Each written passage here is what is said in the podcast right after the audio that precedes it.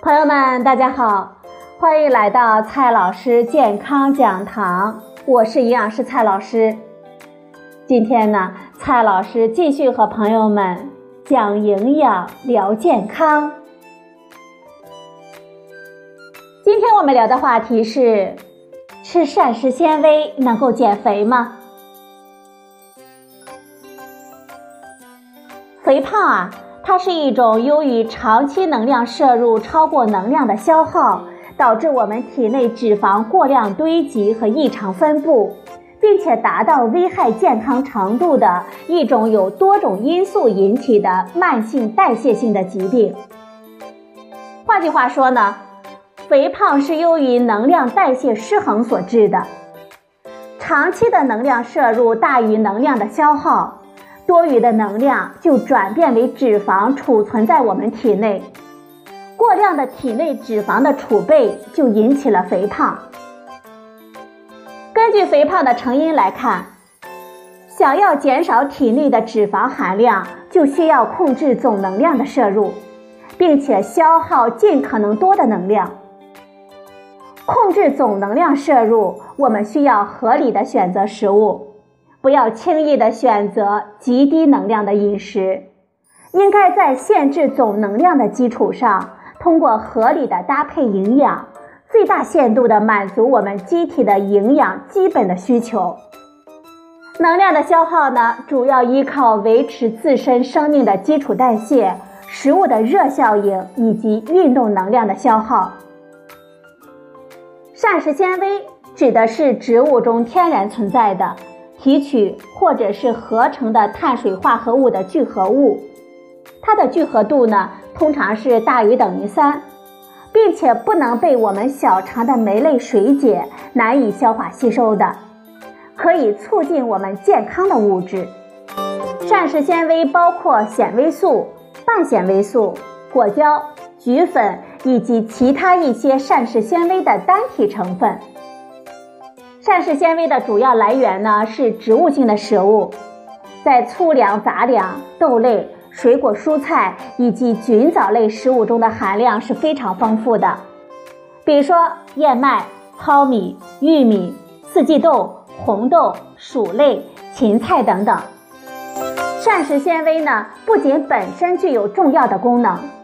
而且在肠道益生菌的作用下发酵所产生的短链脂肪酸也有着广泛的健康作用。比如说，膳食纤维呢能够增加饱腹感。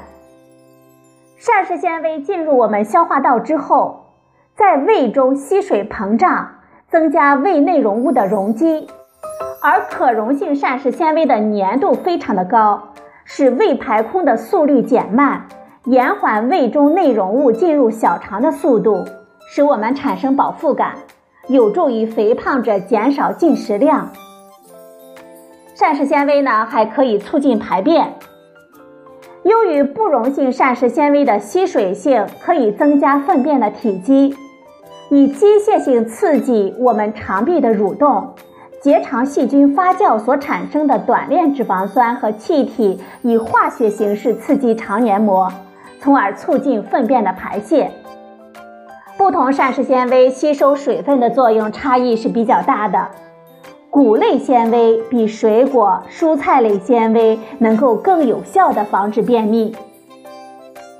膳食纤维呢，还能够降低血糖和血中的胆固醇。膳食纤维可以减少小肠对糖的吸收，控制血糖的升高。同时呢，也可以因为吸附胆酸，使脂肪和胆固醇等吸收率下降，可以达到降血脂的作用。膳食纤维还可以改变肠道的菌群，进入大肠的膳食纤维呢，能够部分的或者是选择性的被肠内细菌分解和发酵，所产生的短链脂肪酸可以降低肠道的 pH 值。从而改变肠内微生物菌群的构成与代谢。因此啊，经常食用富含膳食纤维的食物，能够在保证饱腹感的前提下控制总能量的摄入，同时能够调节肠道，促进排便，降低胆固醇，可以说啊，在一定程度上可以达到减轻体重的效果。世界卫生组织和各国营养学界对膳食纤维的摄入都给出了统一的建议，就是说，我们每人每天的摄入量在二十五克到三十五克，一般情况下，成人每天摄入三十克左右的膳食纤维是最适宜的。除此之外，我们建议肥胖者选择合理健康的方式来进行减重。依照《中国居民膳食指南（二零一六）》的要求，选择合理平衡的饮食，控制总能量的摄入，严格限制能量密度高的食物，做到营养均衡。饮食控制与运动相结合，同时保持健康的生活方式，避免暴饮暴食，避免久坐少动，限制饮酒。可以说，总结起来呢，还是咱们的六字秘诀：管住嘴，迈开腿。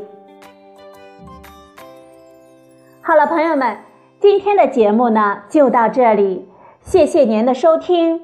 我们明天再会。